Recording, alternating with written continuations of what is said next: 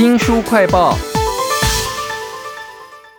上班族关心什么呢？当然关心他的就业保障啊。另外就是想要离职、想要换工作或者创业的时候，常常我们都会陷入两难。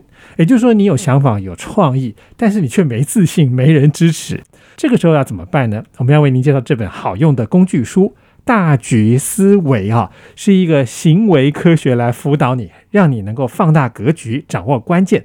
达成最有利的直癌的扩张目标哦，请到了资商心理师苏雨欣来为我们分析。雨欣你好。周大哥好，所有听众朋友大家好。苏心理师，你诊疗间应该也辅导过很多类似的情况吧？是的，是的。嗯，其实我大概有八成的个案在咨商中都会提到有关他的植牙的一些讯息，比例很高哎，比例非常高。但是非常有意思哦。如果周大哥今天问我说，哎，大概有几成的人是来谈感情的，我也会告诉你八成。同时讲很多，为什么是这样呢？因为我会觉得人类的状况，它不会只反映在某一个类别。哈，所以可能他虽然在谈感情，可是他到后来会告诉你说，其实他的职业、他的工作也让他很不快乐，或者是他谈工作，但他也告诉你他的感情出了问题。所以，如果我们内心有一些自我的限制，其实无论是工作、生活、家庭、你的感情、伴侣、亲子，全部都会出现一些状况。我常常跟我的个案讲说，痛苦是一个非常好的闹钟，它在提醒我们。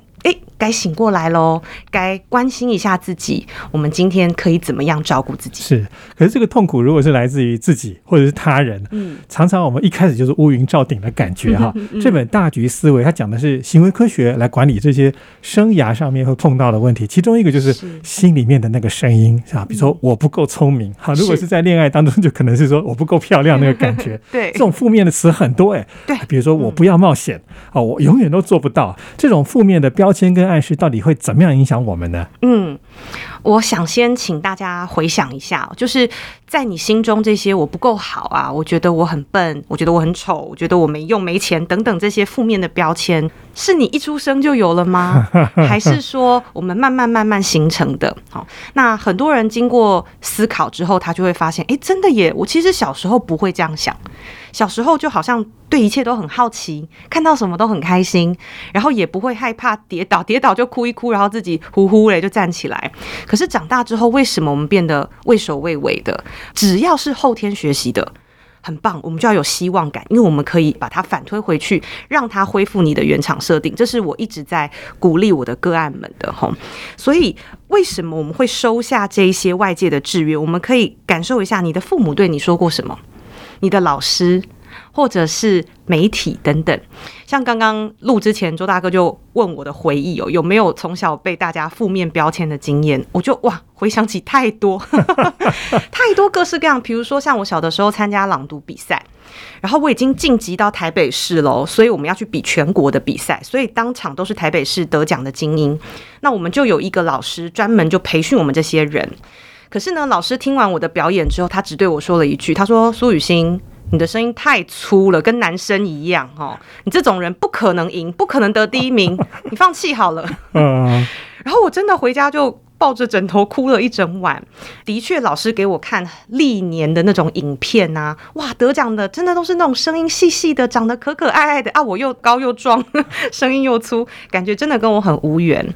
可是。当时我自己学校的指导老师就跟我说了一句，他说：“成功没有绝对的模板。”你只要做自己就好了，当自己的第一名，这也是一个很棒的一个自我预言。棒，对。其实这个大局思维，他讲行为科学的时候，就有用到心理学这个所谓这个自我预言这件事情，是它会应验的哈。没错。所以你给你自己是正面的或负面的那样一个想法，是它可能就会造成影响。而那个作者自己也很有趣，就是说他是教授，可他书一点都不会很无聊，像教科书 讲到他自己的事，也是看跟你很像哎。对，其实这个作者格雷斯哦，他也是当时就是想要成为一个教授。之类的哦，可是他的指导教授就觉得不可能，因为你是女性哦，你又有一些巴拉巴拉巴拉的原因，你还是打消这个念头好了。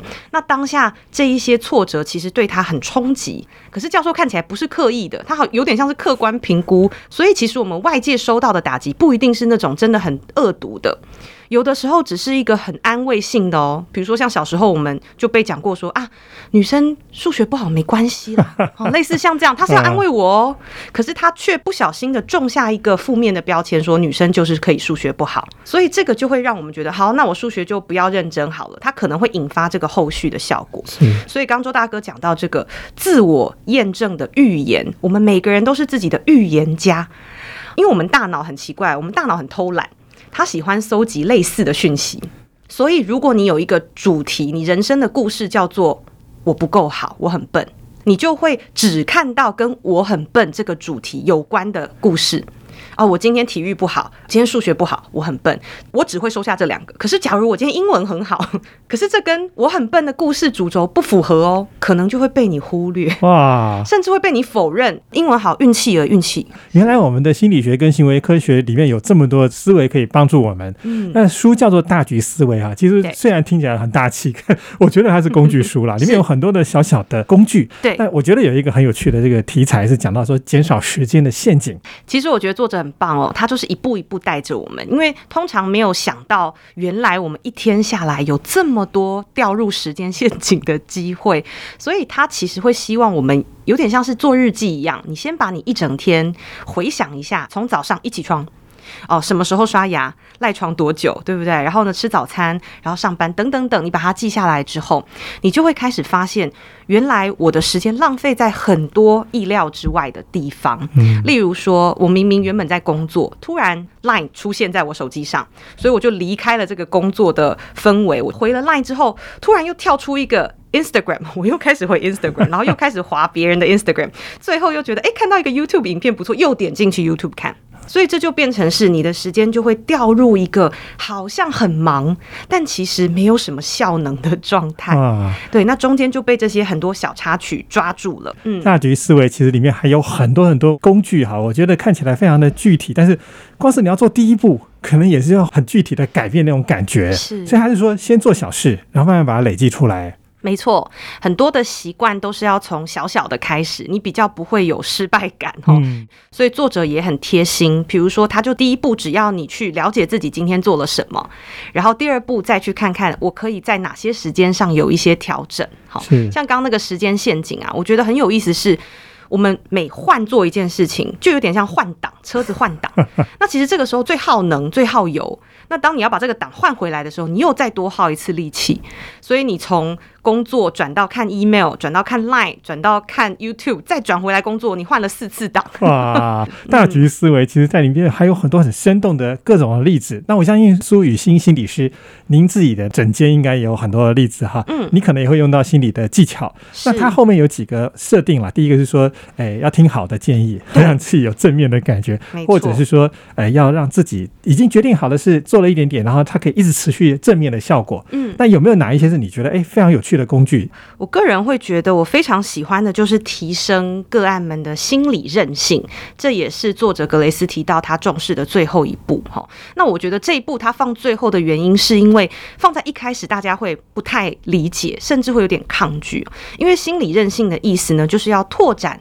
我们对自己的看法，甚至对世界的眼光，哈。如果反过来说，没有心理韧性的人，他就会告诉你：哦，我个性就是这样啊，我没办法，啊我做不到啊，啊，我就做过啦，我已经做给你看了，现在就是不可能。他会告诉你一个非常坚固的。看起来像是事实的事，可是就像很多人会跟我讲说，男人就是爱劈腿。我现在教过五个，五个都劈腿，那你要怎么说？这就是一个僵固的心理状态。可是我就会问他说：“嗯，世界上算起来可以跟你交往的，我们不要算三十五亿好了，我们算十亿好了。十亿的男人，你都交往过了吗？或你都认识了吗？他们就会有一种诶。跳出那个框架之后，这个就是韧性，是这个就是弹性，他就会发现说：哎。”我也没有全部都认识啦，我生活圈其实很小，嗯，所以他发现他自己只会拿曾经失败过的经验去框架自己的时候，他就有机会去找到不一样的故事线。原来这个苏雨欣心理师在你的整间里面也用这种语言的智慧点醒大家啊。那其实我们行为科学里头还有很多工具哦，都在这本大局思维里头啊。要怎么样放大自己的格局呢？掌握关键，达成最有利的直癌的扩张目标。其实还有很多好的工作都在等着你哦。非常谢谢苏雨欣心理。理师为我们介绍这一本《大局思维》，谢谢您，谢谢大家。新书快报在这里哦，包括了脸书。YouTube、Spotify、Podcast 都欢迎您去下载订阅频道，还要记得帮我们按赞留言哦。如果您对于你的生涯啊想要改变，但是却不知道怎么开始的话，也欢迎来给我们留言。我是周翔，下次再会。